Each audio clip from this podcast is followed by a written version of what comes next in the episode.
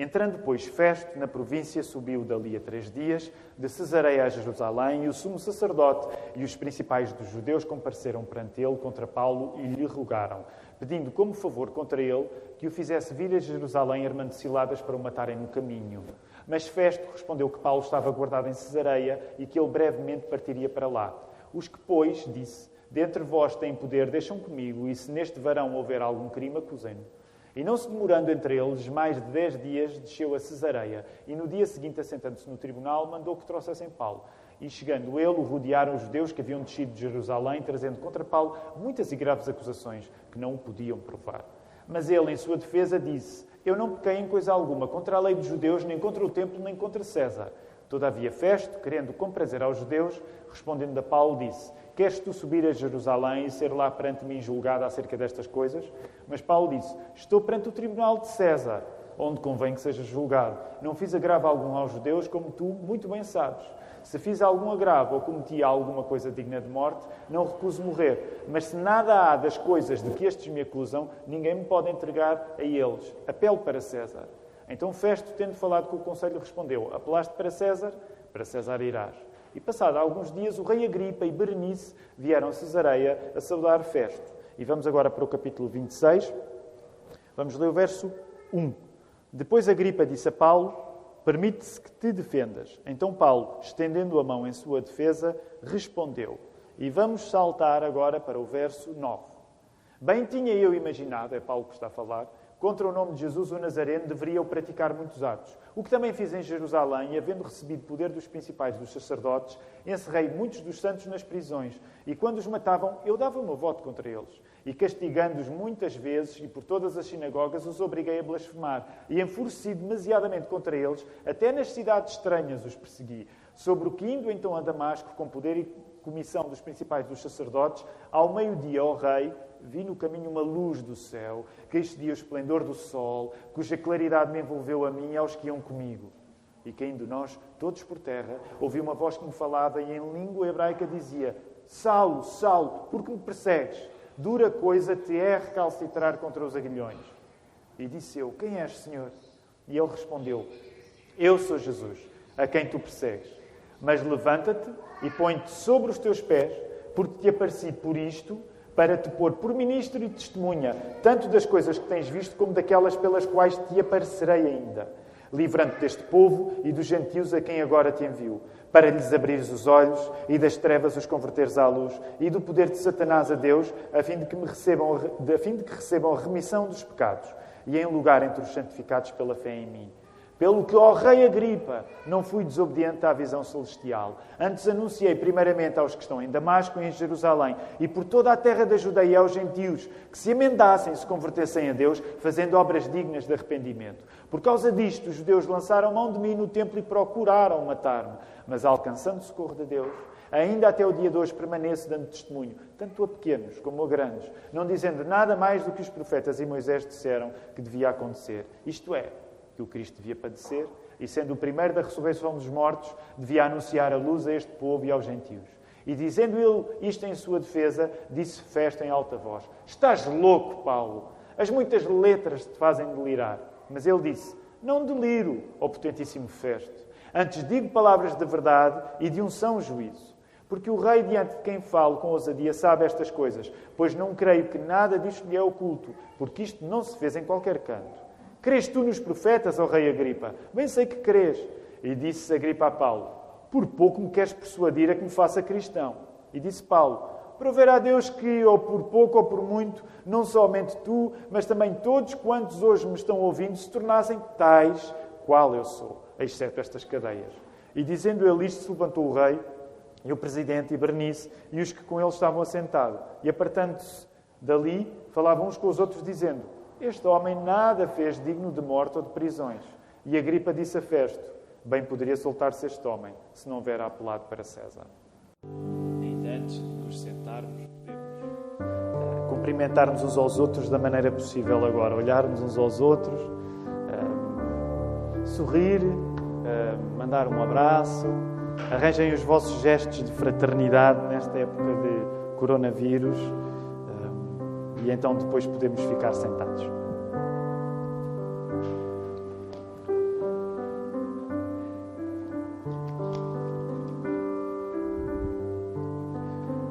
O sermão de hoje faz uma pergunta e essa pergunta é: o governo governa a tua fé?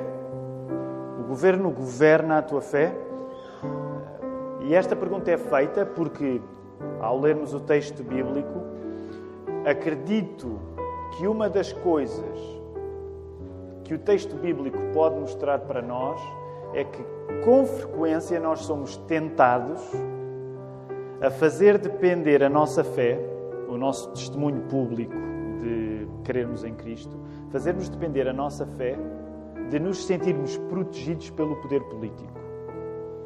E quando nós fazemos a nossa fé depender da proteção do poder político, isso não é bom.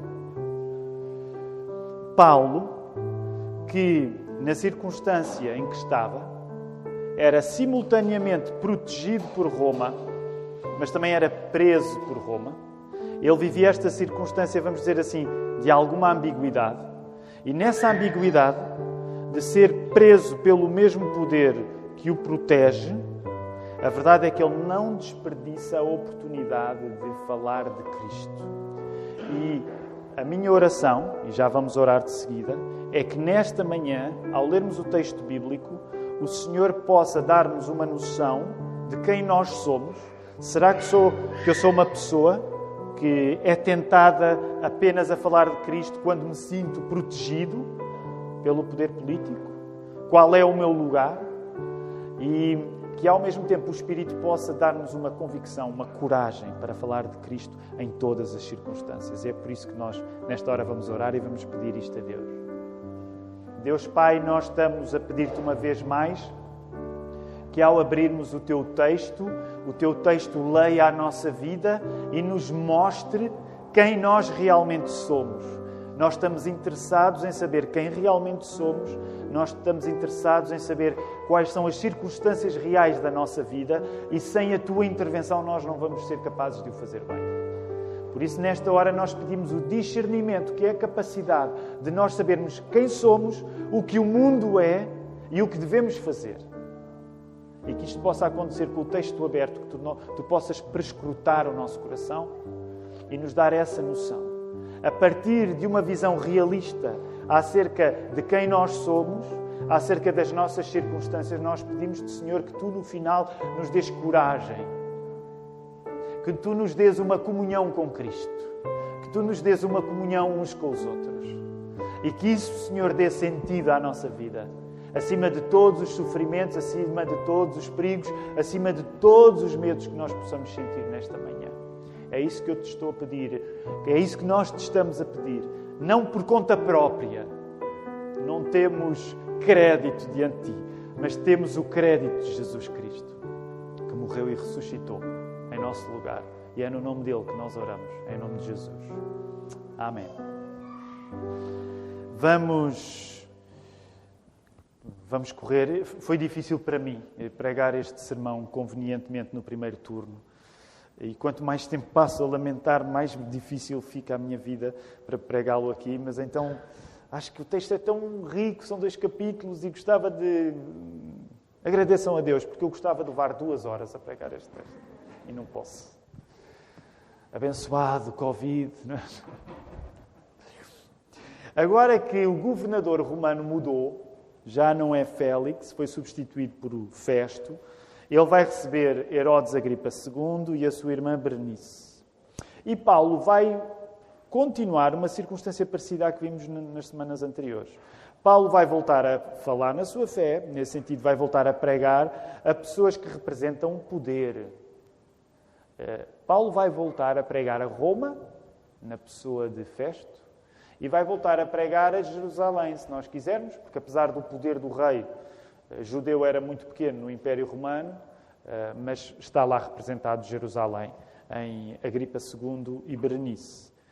Lemos o último discurso do apóstolo Paulo no livro dos Atos dos Apóstolos, porque daqui para a frente o que nós vamos ter são circunstâncias, mais as circunstâncias de, da sua prisão. Ainda vamos voltar a ler palavras de Paulo, mas o último discurso propriamente dito é, é este que estamos a ler. E podemos, a partir deste episódio, ver que Paulo está a pregar diante de pessoas que exercem poder e pessoas que exercem poder sobre a sua própria situação. Este, a mensagem que vos quero pregar, nessa medida, vai mexer em assuntos que são políticos, tem a ver com a política, com, com a nossa atualidade. De nós tentarmos compreender o nosso tempo e o nosso espaço em termos de como as coisas públicas funcionam. Aliás, é, é a palavra no latim coisas públicas que dá origem. Aliás, eh, a nossa palavra república vem da palavra coisas públicas no latim. Res pública, coisas públicas. E hoje quero sublinhar esta questão poder, do poder político, da proteção que nós podemos sentir, porque acredito que, sendo as nossas circunstâncias diferentes das de Paulo, elas têm muito mais em comum do que nos pode parecer. Eu acredito que nós hoje, em Portugal, em 2020, no século XXI, nós temos isto em comum com Paulo. Por um lado, nós somos gratos a Deus pelo poder político porque Ele nos protege, certo? agradecemos pelo facto de vivermos em democracias. Alguns de nós lembram-se do tempo em que não viviam numa democracia. É, creio que era Churchill que dizia aquela frase com a qual eu concordo. Eu acredito que a democracia é o pior sistema, com exceção de todos os outros. É? Portanto, acredito e sinto-me privilegiado e agradecido a Deus porque vivo numa democracia. Isso significa que, de um modo geral, o poder político está do meu lado porque, como cidadão, eu sou chamado a votar, sou chamado a ter uma voz. Mas também é verdade, acho que podem concordar comigo, que a democracia não é perfeita. E muitas vezes, mesmo vivendo em democracias, nós sentimos-nos presos pelas próprias democracias. Estão a perceber onde eu quero chegar? Nós somos gratos a Deus por viver numa democracia, mas ao mesmo tempo também reconhecemos os limites do poder político. E tal como Paulo, podemos ser gratos a Deus porque ele sentia-se protegido por Roma, mas ele também estava preso por Roma. Nós sentimos-nos protegidos pelo poder político, somos gratos pelas democracias modernas. Aliás, acreditamos sinceramente que a fé cristã foi fundamental para o desenvolvimento das democracias modernas, mas ao mesmo tempo também muitas vezes nos sentimos limitados por estas mesmas democracias. E não é difícil para nós, que fomos educados no Ocidente, na democracia, nós termos uma expectativa de podermos confiar no poder político. E deixem-me dar este mau exemplo que me ocorreu no turno anterior e quero voltar a dar. Sejamos gratos, meus irmãos. Nós não vivemos em sistema, num sistema político perfeito, mas até ao século XX as pessoas não partiam do princípio que o poder político estava a favor delas. E vou dar um mau exemplo de que me lembrei. Alguns de vocês viram o filme Braveheart? Eu vi só agora o ano passado. Honestamente não gostei especialmente, mas é interessante. Uh, mas lembram-se no Braveheart que há uma ocasião em que há um casal que casa e que o, a pessoa que é soberano na altura, a lei, o soberano daquela região onde este casal tinha acabado de casar, tinha o poder de, na noite de núpcias, o rei da região, dormir com a noiva que tinha acabado de casar. Eu sei que é um exemplo desagradável, mas são aqueles que vocês não se esquecem, eu também não me esqueço. Isto apenas para dizer, eu não estou a dizer que antes da democracia todos os sistemas políticos eram assim. Mas eu quero dizer-vos, nós somos privilegiados porque vivemos numa época que, no geral, nos assegura proteção e poder. Há uma parte que pode ser negativa nisto. É que, como nós nos habituamos a contar com a segurança do poder político, talvez uma das coisas que agora, ao vivermos esta crise do coronavírus, é que, mesmo que nunca tivéssemos pensado muito nisto, alguns de nós estão a aprender pela primeira vez que o poder político não nos consegue assegurar toda a segurança. Porquê? Porque, por muito bom trabalho que os nossos governos estejam a fazer, eles não conseguem acabar com o coronavírus. E deixem-me acelerar um bocado neste ponto e dizer: alguns de nós, pela primeira vez na vida, estão a perceber que o poder em que mais confiam não é assim tão poderoso. E para estas pessoas, e eu posso fazer parte deste grupo, que tendem a exagerar a sua confiança no poder político ou achar que todos os seus problemas devem ser resolvidos pelo poder político, para muitos destes, uma das coisas que uma crise como estas pode destapar é que, na prática, o poder em quem nós mais temos confiado não é o poder de Deus, mas é o poder dos homens. E por isso, deixem-me ainda ir um pouco mais, mais longe. Muitos cristãos são tentados a fazer depender a expressão pública da sua fé da proteção que o poder político lhes dá. Isso não é bom. Quer ser cuidadoso no exemplo que quer dar, mas até que ponto é que quando eu só ajo depois do governo me ter dito é seguro, até que ponto é que eu não estou a exagerar na confiança que dou ao poder político? E entendam-me bem, que eu quero ser claro nisto. Nós vivemos dois meses em que achámos que o sensato era fazer aquilo que o governo nos dizia, que era fechem as portas. E nenhum cristão pensa, na sua vida normal, fechar as portas da sua comunidade. Portanto, como igreja, nós queremos dar um bom exemplo e nós queremos reconhecer os conselhos do governo quando esses conselhos são feitos para nos proteger. Mas onde eu quero chegar é que, sendo nós sensíveis àquilo que as autoridades nos dizem, não são as autoridades que devem governar a nossa fé. E muitos de nós agora estão verdadeiramente apavorados, porque estando nas mãos daquilo que as autoridades dizem e estando nas mãos da comunicação social, a fé deles é o que resta depois disto. E tu não és chamado a acreditar em Jesus no resto de acreditar no governo ou na comunicação social. Rapidamente, preciso Precisamos de ser muito ágeis agora, que ainda vamos tomar a ceia do Senhor. Nós, como vimos na semana passada, voltem a colocar os vossos olhos, por favor, no texto e ir saltando. Uh, por exemplo, verso 8, nós vemos que Festo, ao substituir Félix, não mudou o contexto da conspiração judaica. Paulo insiste que é inocente diante de Jerusalém, diante de Roma. No verso 11, Paulo faz questão de confiar apenas agora em Roma e por isso ele apela a César. À medida que o caso envelhece, já passaram dois anos, é mais improvável que o caso seja bem tratado, porque quanto mais tempo leva um caso, por exemplo, há mais dificuldade em arranjar testemunhas. Portanto, reparem a circunstância de Paulo. Festo consulta a Agripa, a Agripa II, eu falei-vos dele na semana passada, ele era o irmão de. de quem era a senhora do, do domingo passado? Lembram-se que nós falámos? Era? Força, força, lembrem-se. Drusila. Eh, Herodes Agripa era irmão de Drusila e, neste caso, Bernice era também irmã. Portanto, três filhos.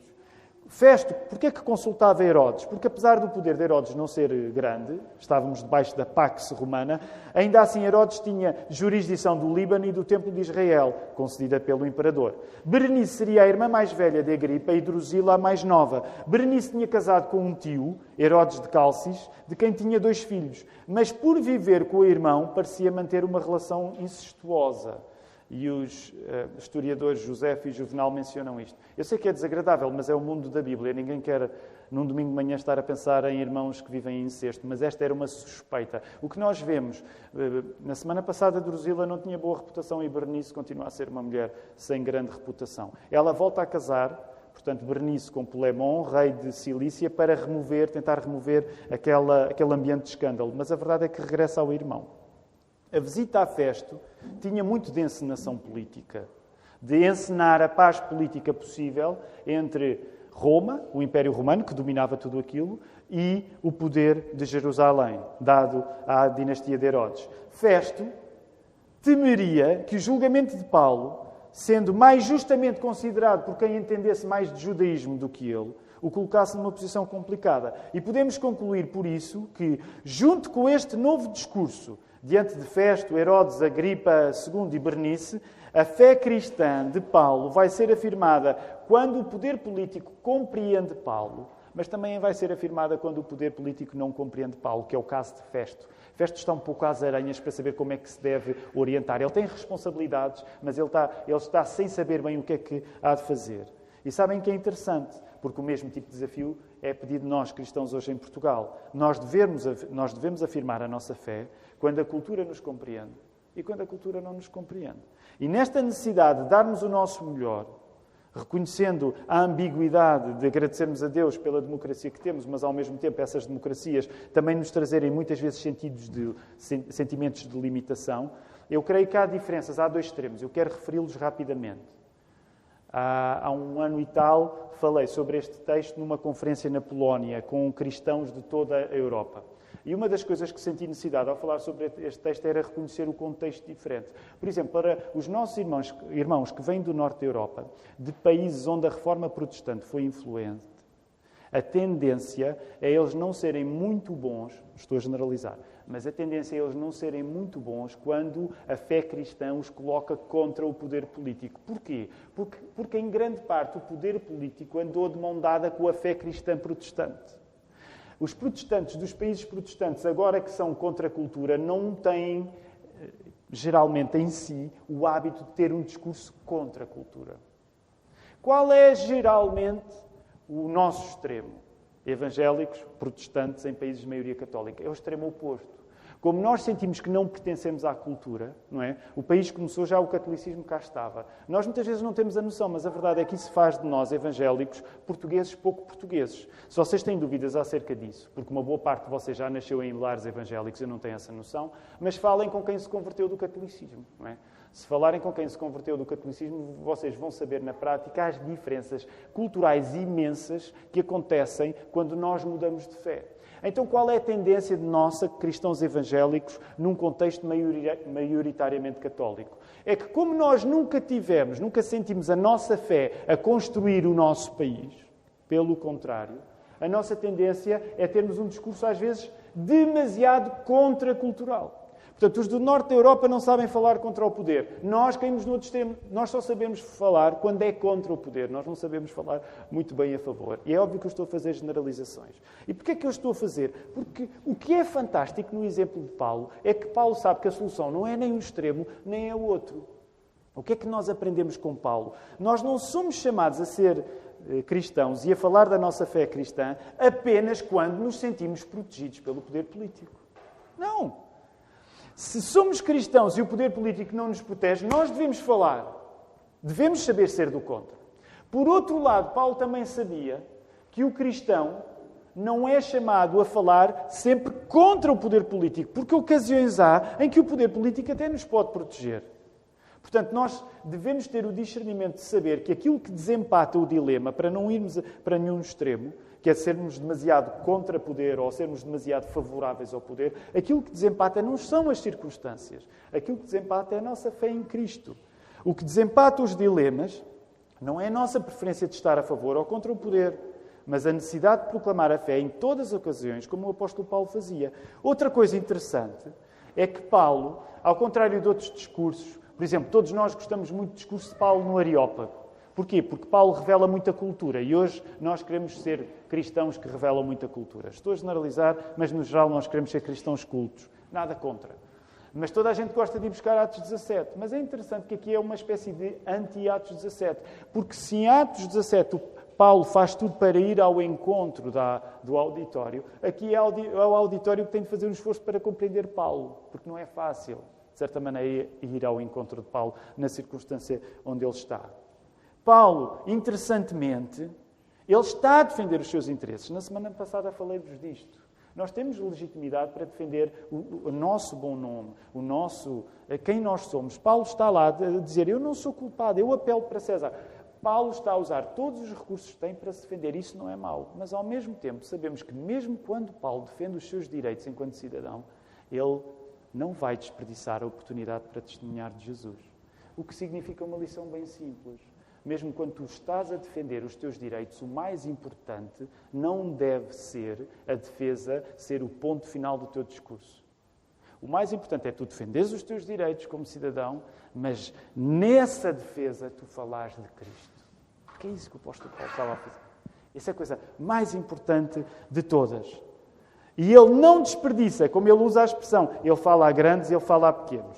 No final, este discurso de Paulo mostra alguns resultados estranhos. Em primeiro lugar, o auditório não fica completamente convencido intelectualmente. Vejam no verso 24.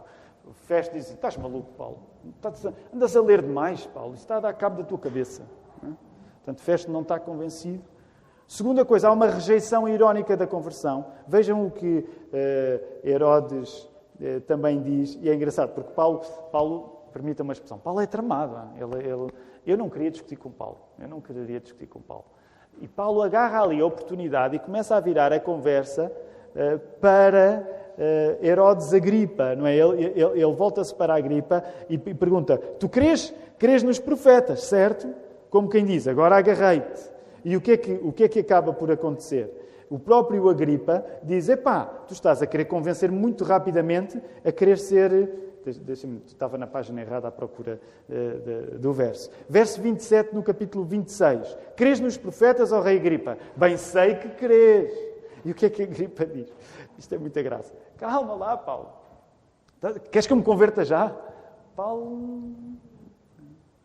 Paulo era incrível. Ele, uh, uh, mas a verdade é que no final nem Félix está convencido, Félix chamou, não é Félix, Festo chamou-o de louco, Paulo, Herodes esquiva-se e em terceiro lugar, é verdade que Paulo consegue alguma tolerância política porque eles concordam que aquilo não é caso para Paulo ser condenado. E não deixa de ser curioso, eu gosto sempre de chamar a atenção do verso 29, porque eu acho que Paulo está a usar de algum sentido humor. Uh, reparem a maneira como Paulo responde à gripa, Herodes. Epá, tu queres-me fazer cristão e menos nada? Tem lá calma. Estou parafrasear, não é? Mas aguenta lá os cavalos, eu não me converto assim do pé para a mão. Uh, e Paulo diz com muita graça. Eu, eu sou dos, daqueles que lê este verso e que acha que isto é uma piada. Olha, antes, antes fosses tu e todas as pessoas como eu, exceto pelas algemas. É? E eu acho que há aqui sentido humor. Rapidamente quero aplicar este texto à nossa vida, colocando algumas, algumas perguntas. Eh, Pastor Filipe, podes, podes, podes ir dirigindo, que nós, como vamos tomar a ceia, nós agora estamos a, cada vez mais oleados né, para, para, para, para fazer tudo em menos tempo. E quando o Covid terminar, ah, e é que vai ser. Vamos aplicar uh, à nossa vida alguns princípios deste texto. Eu, eu, eu vou fazer algumas notas rápidas para tu considerares algumas coisas. Portanto, se tens papel e caneta ou se tomas nota no telemóvel, uh, talvez valha a pena tomar nota disto. Se tu és das pessoas, tu és das pessoas que te sentes atraída por falar da tua fé cristã para teres o mundo do teu lado, se tu és daqueles crentes que gosta de ter o mundo do seu lado, que se sente vivo quando as pessoas concordam contigo, eu quero pedir-te que tu consideres que a cruz de Cristo é um escândalo. E como escândalo que é, não dá para viver a nossa fé sempre com o mundo do nosso lado. Aliás, deixa-me ir mais longe. Eu acho que raramente isso acontece. Por outro lado, se tu cais no outro extremo, se tu és daqueles crentes que se sente atraído para falar da tua fé, para provocar reações, e eu reconheço, a minha tendência é muito esta. Eu também, volta e meia, gosto de ter o mundo ao meu lado. Toda a gente gosta, volta e meia, ter o mundo ao nosso lado dizer: És o maior, és muito bom. Se calhar, eu sou, eu sou pecador, portanto, às, volta, às vezes gosto de ouvir isto. Alguns de vocês também gostam. Uh, no entanto, a minha tendência não é tanto a querer cair nas boas graças. E por isso quero-te dizer: se tu és das pessoas que gosta de suscitar reações, que gostas de provocar, medita junto comigo em como a cruz de Cristo é um ato de misericórdia. Não dá para viver a nossa fé cristã a querer sempre chatear os outros, porque ela é um ato de misericórdia. Se tu és daqueles crentes que se sente atraído para falar da tua fé cristã, para demonstrar a tua capacidade de persuasão, quão convincente tu és, que és capaz de convencer as pessoas, medita em como a cruz de Cristo também foi e continua a ser uma mensagem incompreensível para tantos. E é difícil reconhecer isso. Nós às vezes investamos o melhor de nós e não conseguimos convencer as pessoas da nossa fé. Mas lembra-te, Paulo viveu isso e Paulo era muito melhor apologeta do que nós somos. Se tu te sentes atraído para falar da tua fé cristã, para defender os teus direitos cívicos, os teus direitos enquanto cidadão, a liberdade, no meio da democracia, tudo isso, tudo bem, não há problema nenhum com isso, mas meditem como a, Cristo, a cruz de Cristo implicou que ele abdicasse os seus direitos naturais. Não há nada de errado em tu defenderes os teus direitos enquanto cidadão. Mas nunca te esqueças que Jesus teve de negar os seus direitos naturais para morrer e ressuscitar por ti. Por último, se tu te sentes atraído para falar da tua fé cristã, desde que tudo funcione, desde que tudo fique direitinho, desde que o problema fique resolvido, medita em como a cruz de Cristo é um mistério que nós devemos viver de preferência com algum sentido de humor. Às vezes nós queremos as coisas todas direitinhas, sem problemas, sem ondas, sem nada. Mas há tanto que escapa à nossa compreensão que nós devemos lembrar-nos. É melhor nós vivermos este mistério com algum sentido de humor. Que Deus nos ajude a viver como Paulo, falando de Cristo quando nós nos sentimos protegidos pelo poder, quando nós não nos sentimos protegidos pelo poder, que a nossa fé não seja governada pelo governo e que nós sintamos a legitimidade de lutar pelos nossos direitos, não há nada de errado com isso, mas sem nunca desperdiçar a oportunidade de testemunhar acerca daquele que abdicou de todos os seus direitos para nos salvar. Que o Senhor nos ajude.